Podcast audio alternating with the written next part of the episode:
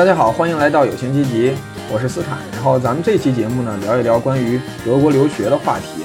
为啥聊这个话题呢？因为可能绝大部分同学在毕业之后啊，首选还是去英美啊，或者一些以英语为母语的国家去留学，很少有去一些其他以非英语为这个语言的欧洲国家去留学。可能语言是第一道坎儿吧。另外，可能大家对它的，比如说学制啊，这个学科研的这个培养模式啊，可能有有不太熟悉的地方。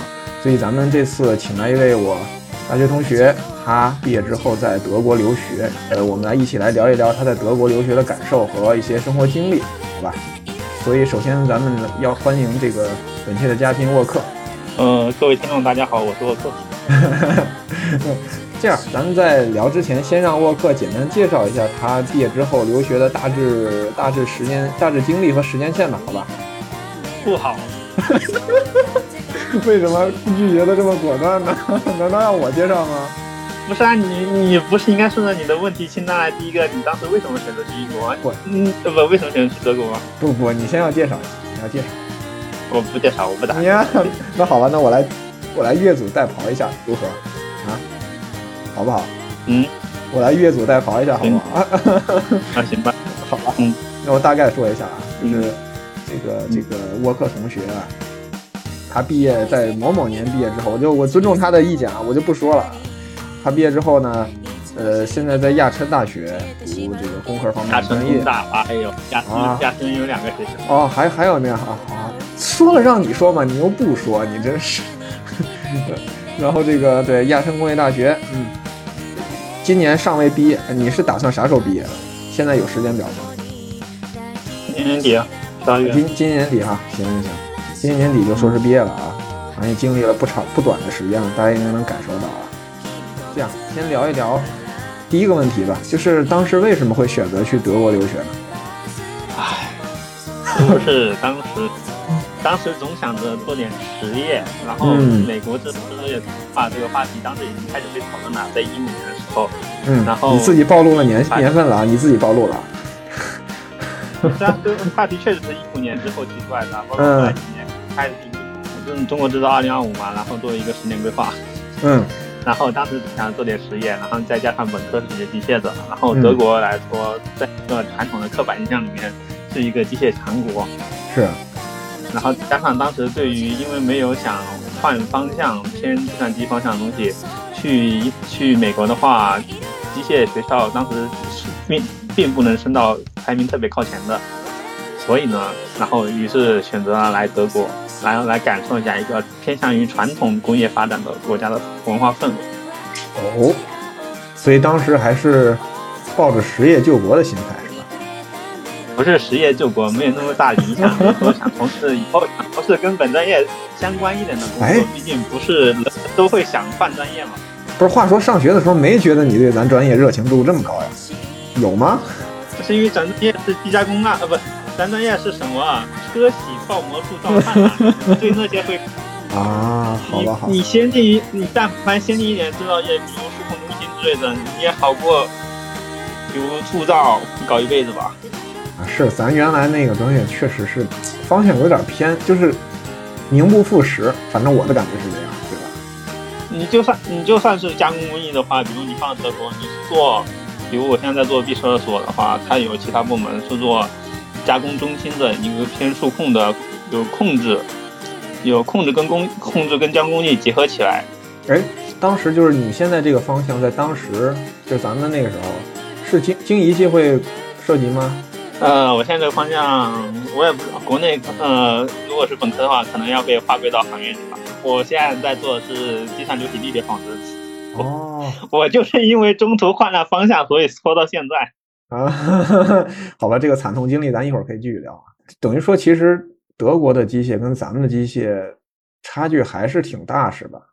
就是说，至少在方向和设计的领域上，德国可能分得更细一点。比如我刚才提到的铸造或者铸造啊，铸造这边单独划单独就列了一个专门研究所出来。然后据我所知，反正中国人没有多少人愿意往那个方向走，很明智。人家还会做一些传统的研究，因为这边工程师的待遇的话，出来的话，呃，可能因为今年新冠的影因为去年新冠的影响，嗯不同岗位被削减了，但是相对来说，从业从业的新兴的呃新进去的新新新一代工程师可能数量也少了，所以嗯。综合来说，竞争竞争竞争的激烈程度并没有因为新冠的影响而加剧，哦，哎，那他们的工程师待遇应该很不错是吧？待遇还是相对稳定的，因为不会不会跟跟一些比如计算机啊，或者是嗯金融嗯金融方向工资差距差的那么特那那么大，然后再加上德国本身就是他们的传统强项跟他们的文化氛围，他们可能还是愿意去做这些很基础的东西。明白，所以至少从想做一点儿实业，或者说想做一点儿机械的方向，这一点还是满足你了，是吧？呃可以说吧，但是其实我有点后悔啊。后悔哪一点呢？是是去德国还是学机械？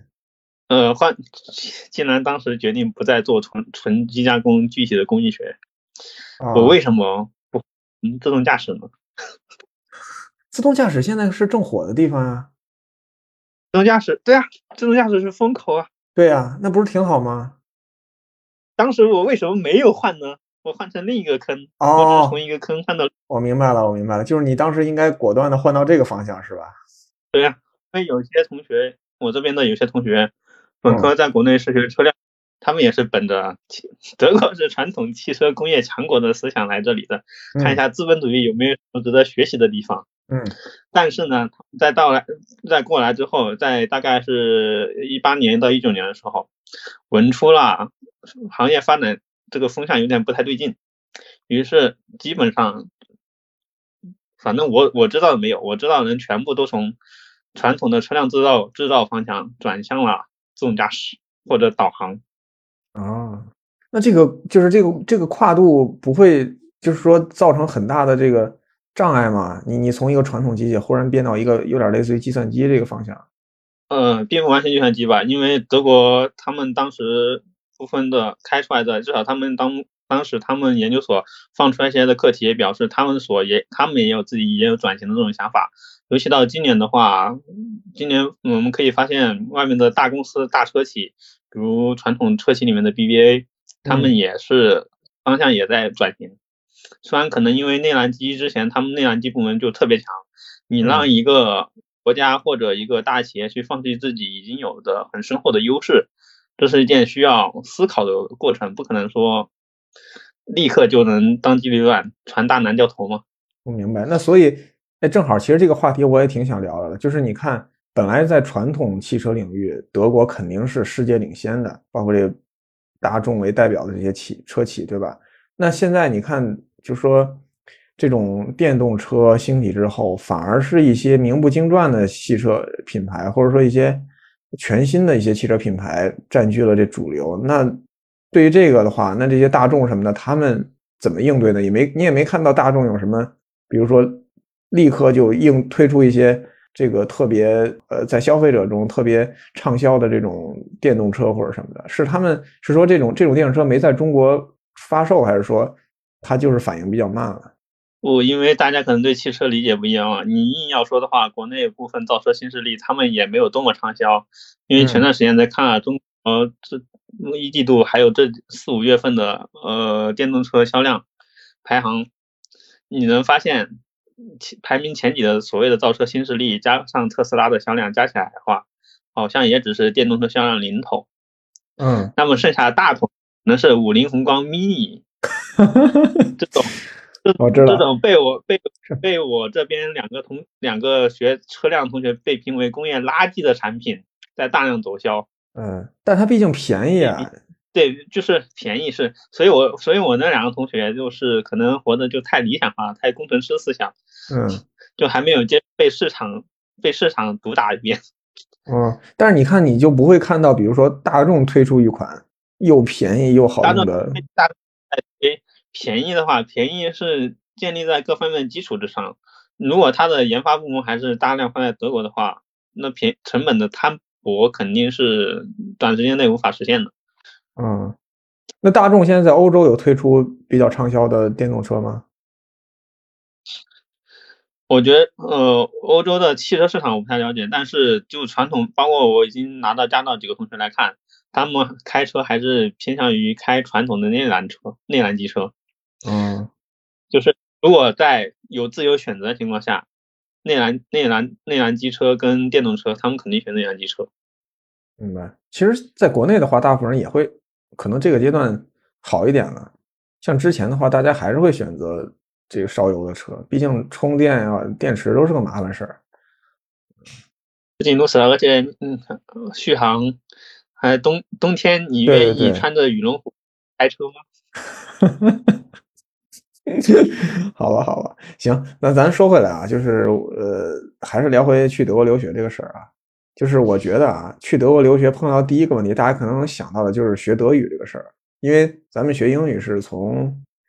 从小学或者现在从幼儿园就开始学了，那德语咱们还是要从零开始学的，等于你已经可能已经错过了学语言的黄金期了。当时没有考虑说这个作为一个，比如说障碍啊，或者说打消你去德国的念头吗？嗯，并没有，因为我觉得呃德语德语客观来讲规律性特别强，嗯嗯是一易于上手，但是难于精通的语言。德语于上手，我真没觉得。对，啊，我到发音的话，由于我，嗯嗯，观众朋友可能也听出来，我普通话都可能这么标准，字正腔圆，可能舌头有含糊不清。那么德语发音小舌音，我到现在也只是很小时间概率，很很小部分时间概率能能发出来。嗯。那刨去发音的话，它的书写呃读写应该是很很具有规律性的。然后这个是从的德语考试相关统计上来讲，中国人的读写得分也远远也普遍高于他们的听说。啊，这个是。但是我的想法，你比如说，咱就对比英语，因为我自己也学了一点嘛。那首先它有每个单词有阴阳中三性，这个在英语里是。你是不需要记的，然后每名词呢，它的复数是没有规律的，或者说规律性不那么强。它不是说像英语是单纯加个 s 或者 es 就完，它每一个都不太一样。然后它的形容词结末尾有格位变化，然后这个定冠词有格位变化，不定冠词也有格位变化，对吧？但这些都是英语里没有的。对。但正如你之前所说，德语比如名词分阴阳中性，嗯，那么在我外面的德语培训班或者学校德语课里面，肯定会在你学习德语过程中，肯定会跟你提到部分的呃大部分的阴阳阴阳中性词尾是有规律的啊，对，是通过这个规律是九十以上的偏九十以上的规律，然后剩下的部分你就可以去记那些个例。哦，然后就是俄语学习易于上手，是指你在掌握了学习方法之后是易于上手的，因为它规律性还比较强。哎，我这儿还请教个问题，这个这个阴性我知道有规律，就是以比这个 un gay 结结尾的基本上是阴性，对吧？呃，对，是吧？那个阳性有啥规律？阳性和中性有啥规律？嗯，你先让我有些东西我也只先能过来。它是应该是阳性还是阴性？但阳性或者中性，但是你让我现在直接讲的话，我可能又忘了。所以你现在已经已经那什么融会贯通了，是吧？也这常词汇的话，你已经不靠规律去记了。哦，嗯，然后包括你前面提到的形容词词尾变革，嗯，这东西当时有规律性的，而且规律性很强。你只要严格按照的规律去操作的话，你就不会犯错。嗯，但是最开始记是得花点时间，反正。对，记就是类似于你数学公式，你要进行复呃复杂的加减乘除，那你本质上还是从个位数的加减乘除开始学起。嗯，对，你要掌握的是这些运算规律嘛？明白。所以你觉得德语比英语简单？我觉得对，德语在在入门的基础上是比英语简单的。那英语入门难在哪儿呢？英语就连这些东西都没有，你连你连这些规律都不用记。但我觉得，就我现在反过来看英语的话，我就感觉有些太活了。为什么？就为什么语法可以这么灵活？好吧，还是说你比如说你读一些德语德国的文学作品，它会比如说更灵活一点？德语文学作品，首首先来说，阅读德语文学作品，词汇对我是一个考那个考验。这就是为什么我说英语能相对来说在论文上更更更适合逻辑性比较强的人，但在精通上更难的，因为在精通上的话，可能就是要需要去大量的练习阅读。嗯，所以如果现在给你一本，比如说黑格尔的书，你行吗？我不行，我会出现很多的生词，里面句子，它从语法角度去分析的话。当你啊入了门之后，你是一定能拆解出来的。嗯，那比如说你想达到一个类似于英语六级的水平，你需要多少单德语的词汇量呢？词汇量我不太清楚，但用常规的，比如欧标德语来划分的话，六级可能你 B 一吧。嗯，词汇量四千或五千。因为啊，那也不是很多时候，法凭无法凭借词汇量来划分。因为很多有些时候是合成词，嗯，你能说这是一个词是你新学的词吗？并不能。但也不，他这还真不能说，因为比如说给你一个这个，假如这两个单词你都认识，然后忽然把它俩拼一起，你不一定能猜出它俩是啥意思。但大部分情况下意思是不会变化的呀。好吧，但是那德语的听力会会难一些，比如它因为它有一些词语变词语变化或者什么的，它呃。有时候难是难在它的，就是因为它的语法。你在阅读的时候，你那词都浮现在眼前，你会觉得它很规整。嗯。但是你在听的时候，它会动，它有从句话，动词是放在末尾的。对，没错。你听力，你对，你要明白它的意思，你可能一直要在等那个动词是什么。啊，对，没错。好，好像这个是被调侃过的。前面的内容你可能印象就没有那么清晰了。对对。这个这个德语动词放最后，这个被调侃过，说过段子，我靠，一直在等等等等等。所以听力的时候，如果是比如德语考试的话，听力的时候你很容易就一直，因为你听句子的时候一直在全神贯注，但是人的记忆力，你在接触一些陌生语言的时候，你不可能完整时间段一直保持全神贯注，很可能一直想抓重点，一直想点，然后到后面记忆力已经松下来了，这时候他给你蹦出了那个关键词。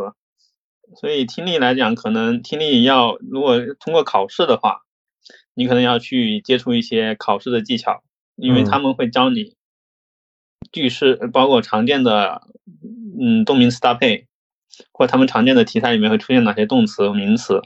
因为有时候你当他谈论到某个话题，他把这个名词说出来的时候，你大概能猜到他答应的搭配的动词是啥，然后你从而能知道这整句话他大概想说什么东西。明白。其实我觉得，我大家我觉得大家听语言的时候都会有这种预判，就就是德国人他一定也会有这种预判的，对吧？对，但这是就这到后面已经就是就不叫不叫从按照那生搬硬造按照公式去理解一门语言，这已经是融会贯通，已经成为一种本能反应了，可能叫。嗯，是是行，哎，那德国的那个德语的考试体系大概是一个怎么样的？德语德国的德语考试体系应该是德国对于外国人对，没错，德国对于外国人的考试体考试体系对。嗯，嗯，它有几种几种语言，我我当时当年知道的有几种常见的德语认证。嗯，一个是呃最常见的德国，嗯，在中国也能参加的德福考试。嗯，因为听说读写四个部分。还有一个是 DSR，DSR 是各个大学。的语言入学考入学考试，所以你经常看到某某某某大学举办的 DSR，嗯，但是大部分嗯大部分学校的 DSR 是之间是相互承认的，所以不用担心，嗯，然后还有一个就是歌德学院的德语德语语言证明，歌德学院的语言证明对于中国人来讲是最难拿的，因为它可能考试技巧方面会弱一点，哦，明白，要求你语言技能。包括你的使用、你的词汇、你的表达、关键表达，你是实打实的达到那个标准。一般来说，想去一个德国比较中等以上的大学，大概需要达到一个，就这几个考试，大概达到考到什么水平呢？我德国中等以上大学，我也不知道什么叫德国中等以上大学，因为德国这边学校分配其实相对来说比较平均。嗯。然后他们对于理工科的论文标准，现在应该是卡的就是。嗯，德福按按常见的德福德福接收标准的话，就是四个四，十六分。听说读写都要在四以上。然后带三的现在应该是不录了。满分是多少呀？满分二十啊，四个五啊。哦。然后如果你要读哲学之类的专业，那要求就是德福的话，要求就是四个五。这必须满分是吧？对。这要求好高呀。然后，对，然后换成 DSH 的话，理工类的一般是要求二。然后一样的法律跟法律文学之类的或之类的就必须要求是三 DSH 三。三是满分是吗？对，三是最高级。嗯。然后歌德学院的话，这是很不公平的。歌德学院的理工科它要求入学标准是 C 一级别。嗯。但是 C 一级别，我觉得 C 一级别比德福四个四水平更高，嗯，更难拿到。嗯。但所以说，你参加这三个考试的任何一种都可以是吗？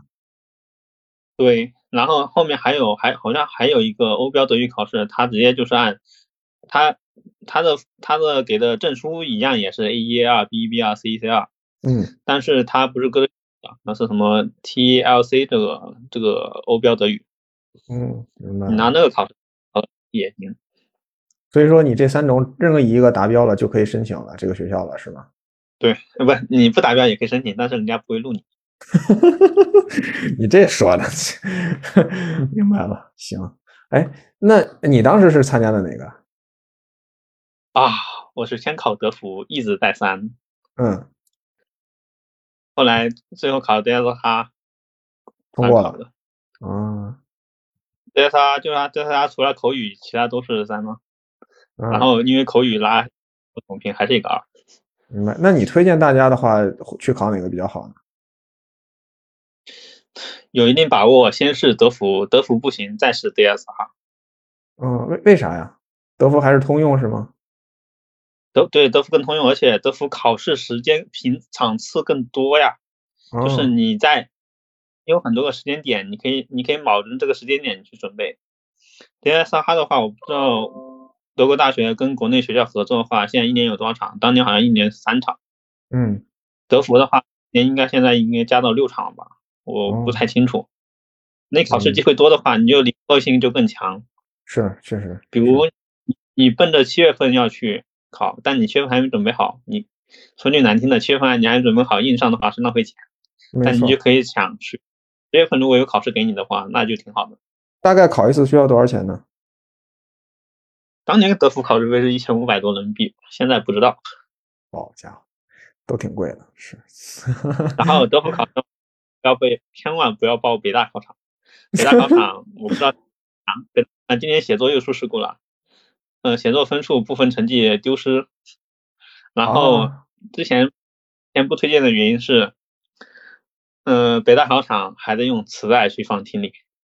我靠，这好 low 啊，这个。磁带跟电脑录音这个差很多的，他用磁带放的话，当年还是用对用外面一个放磁带的机器。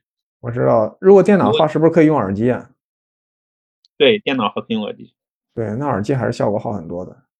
呃，那那我觉得过了这一关之后，就是如果申请到了大德国大学之后，你觉得德国大学有什么？比如说跟国内大学、跟欧美大学，尤其是跟国内大学吧，它。区别的地方，或者说有它这个别具特色的地方呢？嗯，别具特色。嗯，嗯，放羊式管理吧。放羊式管理。你至少德国大学里面应该是没有班级这个概念的。嗯。你每个人都是一个作为一个个体来加来来上这个大学的。嗯。你可能因为某节课认识别的院系的朋别别的院系的朋友或同学。嗯。然后不同的课，你可能所以他们也不会有辅导员这种这种这种岗位是吧？啊，没有辅导员这种职。那会有人帮你适应适应这个学校吗？比如说，有，就每个大学他们会有一个 i feel for 或者有个 buddy。如果你报名那个项目的话，他可能会安排一个 buddy 来陪你度过陪你度过入学的可能前一个月或三个月，来帮你适应德国生活。你有什么问题的话，你们两个之间可以多交流。嗯，明白了。那那当初你有吗？你配了吗？我是抱着练习德语的目的去申请了一个，而且是在我入学六个月之后。就他他虽然我们两个联系了一个月之后，就再也没有联系过。好吧，因为因为我可能来说，我并不喜欢德国人他们自己的本身的文化，比如年轻人喜欢 party，嗯搞聚会，嗯然后你我本身对酒精过敏，然后啤酒跟我也无缘了。啊，你酒精过敏？对呀、我不能喝酒啊，现在。你哎呃啊，你可是你你原来可是喝过的，你你咋忽然就过敏了？这还能后这还能后来过敏呢？我但我之前说明我之前都是一直硬撑的嘛，因为每我每次喝酒哪次不是全身都泛红啊？不是，人家酒精过敏人人家酒精过敏人可是绝对不能喝的，就喝完之后会会会休克，会进医院的。那我就很不适，行了吧？就我不适合喝酒，所以我 好吧，好吧，印象深刻的还不是那些网上天天在那吵的，说什么淘汰率高？为什么淘汰率高呢？嗯因为其实很多德国人在他们选专业的时候，嗯可能前两个学期就是抱着试一试，我来看看我适不适合这个方向的心态来选择。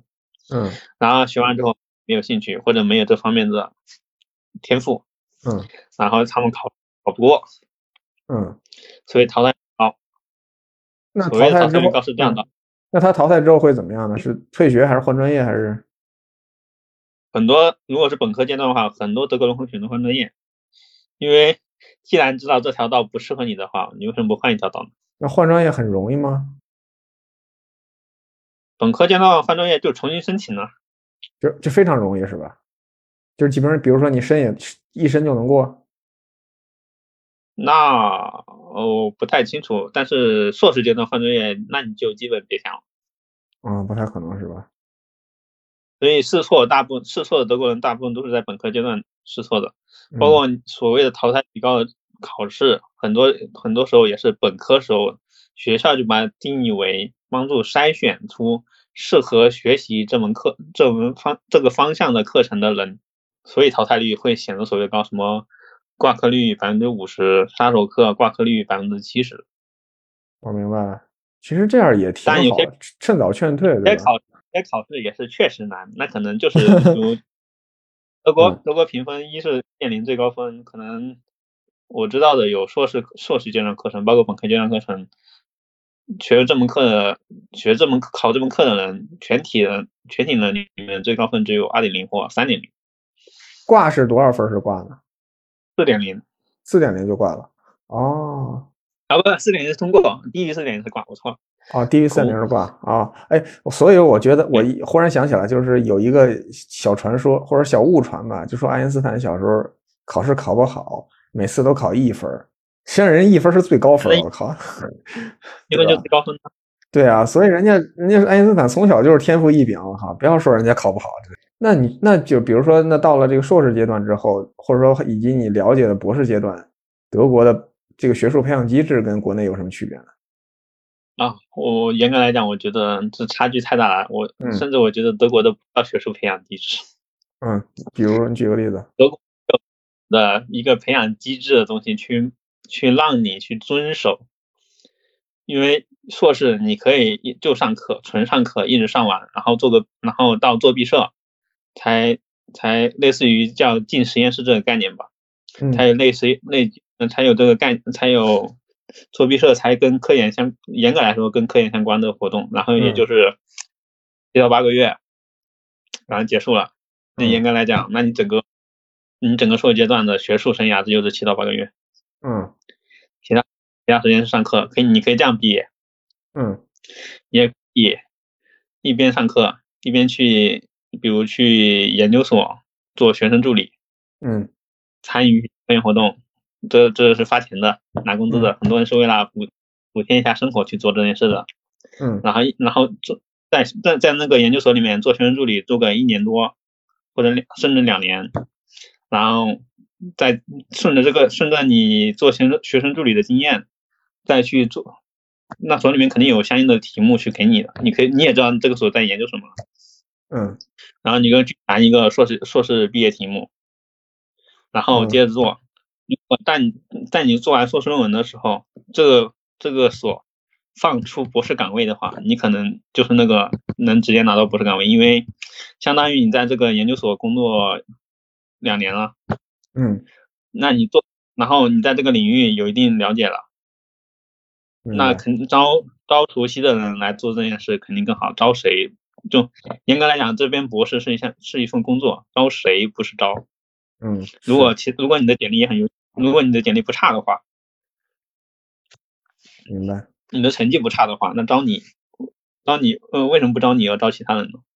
嗯，可能你就你比其他人竞争这个博士岗位就很有优势了。那这个研究所或者这个企业，它跟学校是什么关系呢？毕业方，这也是那就我刚才说的，呃，那，你去一边上课，但一边又积极参与一些研究所的学，去找一些研究研究所的学生助理来做，然后再毕业，这也是一种方式。但可能时间就会拖得比，嗯，比只上课然后做一个硕士论文就毕业来的要慢。嗯，那那你像你刚才说的这个学校和这个研究所，或者说这个企业，他们之间是什么关系呢？是是签订过合作协议这种或者什么的吗？我我感觉，嗯，这个具体来讲，在架构上我不是特别清楚。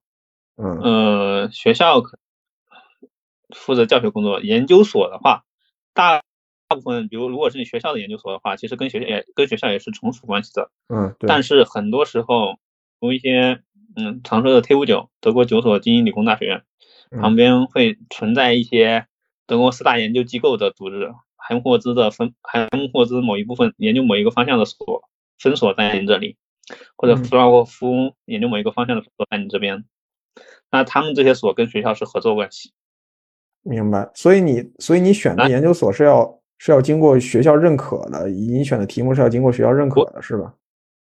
不是不是，嗯，你做学生助理的话，是你去这些研究所的网页上去找，他们会，因为他们产学研已经到已经是一种文化了，他们嗯会放出来，提供给本科生或者硕士生能做的一个学生助理岗位，然后你就去申，你自己去申请，嗯你就类似于找一份零工一样的，嗯，会你自己去找的。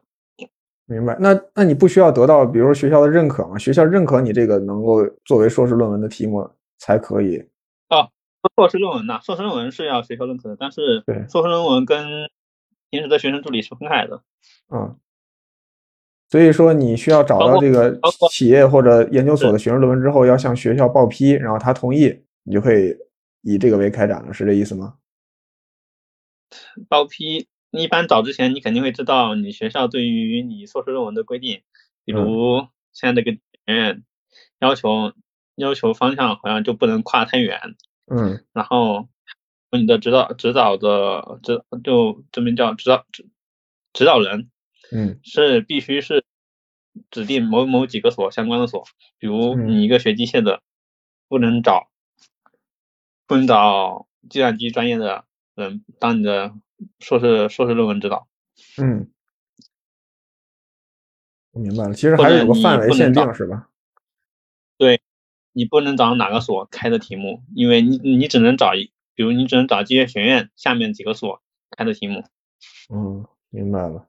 然后同样跟学生助跟研究所学生助理并列的，就是各个公司的 work 嗯嗯叫 work student，嗯。也是叫学生啊，但是这这在亚琛这这种地方，这种机会是特别少的，或嗯。这种机会，嗯，work student，我我指的是偏技术向的 work student，嗯。偏如管理或者一些日常文档处理类的 work student 机会还是有，但是南部的话，南部那边制造业企业特别多，包括工程类企业特别多，然后他们很多有些人拉你拉他们简历出来看的话，可能他们硕士一入学没几个月就开始在某个公司里面做 work student，嗯，跟大家解释一下，这个是是 work Student 吧，是吧？Student 是吧？就是 work student 啊，就是用英语 work 就学 student，学生工说翻译成中文就听起来逼格没有那么高嘛，学生工是吗？对，就就就 work student，对，嗯，行，哎，那一般德国这个毕业之后大概是什么去向呢？嗯是一个，毕业之后去向的话，有嗯，首先德国博士也分研究所的博士跟企业的博士，企业的博士一般是跟企业跟企业所在地附近某个大学联合培养的一个博士，嗯，还有就是直接工作。那呃是，我就说，比如说你跟这个企业做的题目，那你可能大概率就直接留在这个企业了，是是这样吗？是这样吧？呃，这个也要看，就行情好的话，很有可能就是你的机会比别人大。如果有合适的职位的话，嗯，像因为新冠的话，很多谈妥的岗位都可能被撤销，因为公司的管理、管理变动。因为我知道去年有毕业，也是清华的，嗯，他在保时捷写他在保时捷写的毕业论文，嗯，之前也毕业论文期间已经跟部门的主管谈妥了，嗯，结果就啊口头上承诺，但是因为新冠，在他做完毕业论文的时候，这个这个职位规划已经从计划里面取消了，所以他被迫还是得自己重新找。那找工作这个过程很困难吗？找工作看只能说看缘分了，嗯，找工作有找三个月就找到的，也有找啊找啊十个月到一年才找到的。对，那德国这个就是说找工作这个方向是必须要对口专业是吗？对，据我了解必须要，反正我知道没有跨专业找到找成功的。啊，我因为我因为你之前跟我聊过，说德国这个硕士阶段就是他招的时候必须是这个专业对口的。因为反过来话，因为反反反过来，这嗯，按之前讲的，他给你试错机会了，在本科阶段已经给了你足够的试错机会。对，包括你可以，因为你通过这门课，你发现在自己这在这领域不擅长，那你为什么要把这件事情拖到硕士阶段来解决呢？嗯，是，所以不会像，所以像咱们国家这种很多咱专业毕业的就直接跳金融这种可能性很低，是吧？对，很低。是人家不是人家不要，还是说你主动不选择呢？人家不一定会要，因为他们他们招出来的，你可以看一些他们的工作岗位描述，你会发现他们招人都是工作岗位描述都是很专业化的词汇，就专业技能列的明白白、清清楚楚。嗯，就包括他们招学生助理，然后然后公司招学生工，对于专业技能的列出来的，至少像公开招公开招的话，不是通过熟人介绍关系的话，公开招的话，他们对于技能要求都特别专业化。他他们知道做这个方向的人，以后想要从事这方面工作的人，需要掌握什么样的东西，他们需要找什么样的人。明白。行，那你终于快毕业了，你觉得回顾你这段就是怎么说呢？这几年德国学术生涯，觉得过的或者说有没有之前，那留这这点学习生活吧，有你当跟你当初想象的一样吗？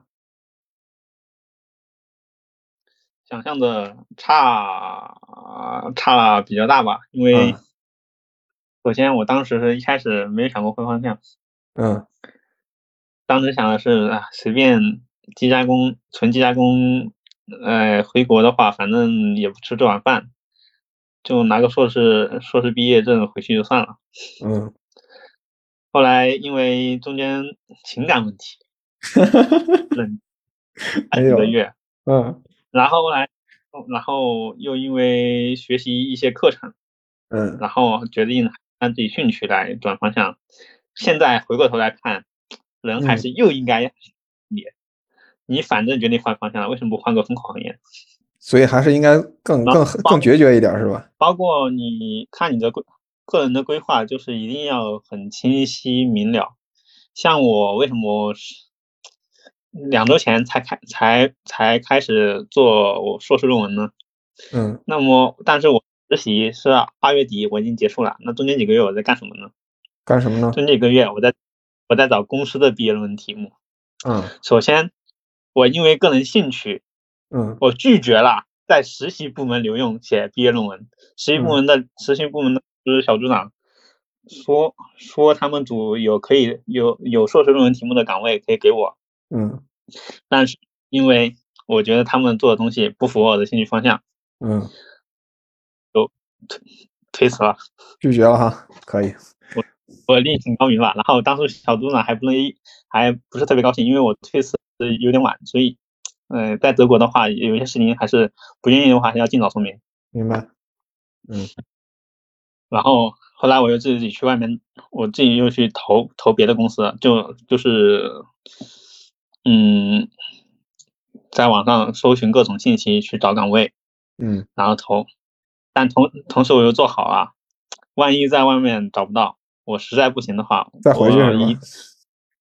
我一定能在学校做，因为我之前在、啊在学校研究所做了一年零三个月的学生助理，嗯。就也是拿班专的，就是当时的带我的人，像也是博嗯博士博士第三年吧，他、嗯。他拥有带论文的资格，而且他一定有合适题目给我，我很清楚这件事情，就实在不行还可以回校做。同时，因为嗯有个同学比我早毕业，嗯。后来他在学他在他在学校另一个所读博士，现在，然后我在毕我在实习的后期已经已经从他手上接了一个项目过来，嗯说作为个人兴趣做点做这做这个项目，所以到现在还没做完。然后他这个项目有一部分也是可以后面有衔接的硕士论文题目也是可以给我的，就是学校方面的机会，学校方面的硕士论文是一定能找到的。嗯但是呢，我总感觉，一方面是觉得企业硕士论文它能发补贴，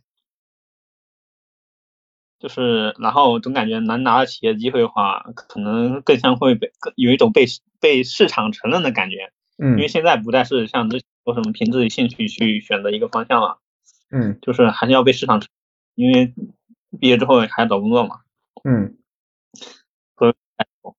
投到后面中间面了四五次，然后最后敲定了，呃，还是还是博士又给了我的机会，只不过博士是另一个部门，研发中心给了，研发中心给了我一个岗位，嗯，给了之后呢，但我又把他推了，又来，我天，他那个岗位我当时投的时候，他只跟我感兴趣的方向沾沾大概重合度大概只有百分之三十吧。嗯。我然后，但研究所这边题目虽然它的应用应用领域不是特别好，但是它做的具体的东西，包括要掌握的软件软件技能跟编程的东西，还有物理建模方面，跟我想做的方向重合度有百分之七十多，嗯。还是出于对兴对题目的感兴趣程度，我把好不容易找到的博博士岗士，嗯，博士的博士的硕士论文岗位又推掉，嗯。而且是在我拿到他承诺他要给我发接收函的时候，嗯，他提前给我打电话，让他再等等，我思考了一个晚上，然后把它推掉了。可以。哎，所以你现在不感兴趣的题目到底是什么？我不仅啊，我不我不仅推掉了财服后面，我之前也是投了一封，但是他那个岗岗岗位放的很晚，财服后面也给发了面试邀请了，我还面完了。然后他还他他还没给我答给我最后最终答复的时候，我想了一下，不折腾了，然后我主动给他发一封，就是说我已经不再不打算再申请这个岗位了。你所以你感兴趣到底是什么？计算流体力学呀，哦，计算流体，我听了好高级。你咋时候感兴对这感兴趣了？中间折折腾兜兜转转，因为研究所这方面的机会是我在实习之后我就已经确定我能找到。就比如说我可能三月份就已经开始写毕设了，嗯结果拖到现在又是几个月过去了，这属这就属于我没想好。明白。哎，那像德国对德国硕士对他毕业时间有要求吗？好像最长不能超过十年。十年。你不要，对你不要想这个要求，就这个要求跟中国人是没有关系的。啊？为什么呢？中国人功利一点想法，按照我那个正在比利时读博士的同学的想法，他天天吐槽就是，你一定要功利化，你一定要想好你想做什么，然后你花最短时间去解决，时间也是一种成本。那当然了，肯定是啊。就德国人可能因为他们有选择权利，他们出来的话，二十四岁的硕士跟二十六岁、二十八岁的硕士可能没什么太大差距。嗯，中国不一样，是。出名要趁早。是是是，你说的对，你说的对。那我觉得最后，呃，对未来有啥打算吗？比如说回国之后，或者说留在德国？呃，肯定不会留在德国了，因为个人个人原因，最后肯定要回国的。要回国？留在德国的话，的话留在德国的话，那如果如果当时就考虑要留在德国，那么在 在实习的部门留下来写硕士毕硕士论文题目，然后当时因为他们那个部门也是未来一个可能有发展的行业，嗯那么他们可能会到时候以后，然后因为今年经济可能恢复嘛，到年底可能有岗位会放出来，那么顺理成章可以直接直接在那部门继续工作。那如果没因为没没打算留在德国，所以这个机会这一条路直接就放弃了。明白。那如果想得在留留在德国的话，这个困难吗？今年情况肯定比去年好。啊，就是说如果不考虑疫情问题的话，不考虑疫情的话，你要留肯定能留。就是就是工作，然后拿拿签证，然后工作签证，然后拿绿卡嘛，就这么个过程。对，就找工作，找工作对于亚空大人来讲并没有那么难，尤其是建立在你会一定的编程语言，然后你嗯做的东西也那么那么的传统，就是企业还是会招。明白。那回国之后呢？是是是什么什么打算？就不之后打算再看吧，我看今年七八月份秋招情况。行呀，期待你回来啊！虽虽然你可能不来，虽然你可能不来北京，不去北京，北京没北京翻了一圈就没有合适的，嗯我并不愿意拿六七千块钱，然后去排不知道什么时候能给你的北京户口。不是你这你这，哎，理想汽车在北京，哇就业就是这么现实的问题啊！你你不要拿你不要户口不就完了吗？我不要户口，这个行业不要户口的话，那北在北京，嗯，在北京，比如在北京你能给到呃一万八，嗯，跟在上海能给到一万，两个东西你在北京生活成本，北北京的房租就比上海高，差不多吧，不，就是比上海高。是吗？就上海成本还会低一点吗？上海成本就是上海成本能压缩的情况下，上海生活成本比北京低一点。哦，好，明白了，可能离你们家也近点，是吧？北京的制造业，你不觉得很搞笑吗？是，都要都要输输还还原自己的纯首都定位功能了，你至少也不适合留在北京。好好好，明白了明白 了，好好。那你觉得，呃，我觉得最后啊，给那个未来想去德国留学的人提点意见的话，你会有点什么建议呢？或者说什么样的人，首先什么样的人适合去德国留学？他去的话应该注意点啥呢？避免走你的，比如说一些坑什么的。如果你奔着发论文的角度，嗯做那种中国教育体系下培养出来的学术方向的角度，最好还去美国。嗯。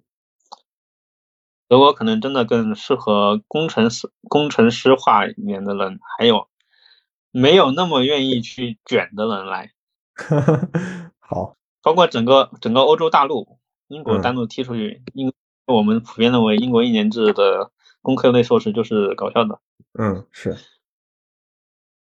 我整个欧洲大陆都适合那点相对来说比较佛系的，嗯但就对专业对专业有兴趣，不想那么哇，我不能因为一份高工资工作就放弃我自己所所喜所想做的事情的人，嗯，明白。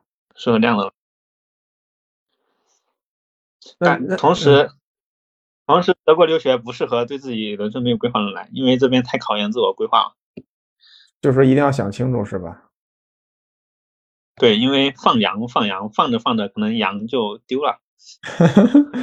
好吧，对，因为很多时候，比如很多机会有很多，你是在，比如你做，你首先你选择哪个学校，比如慕尼黑工大跟亚琛工大，现在纯从就业的角度来看，我可能会选木工大，嗯因为那边的企业数量跟环境跟南边跟南边比北边好太多了，不是一个数量级。嗯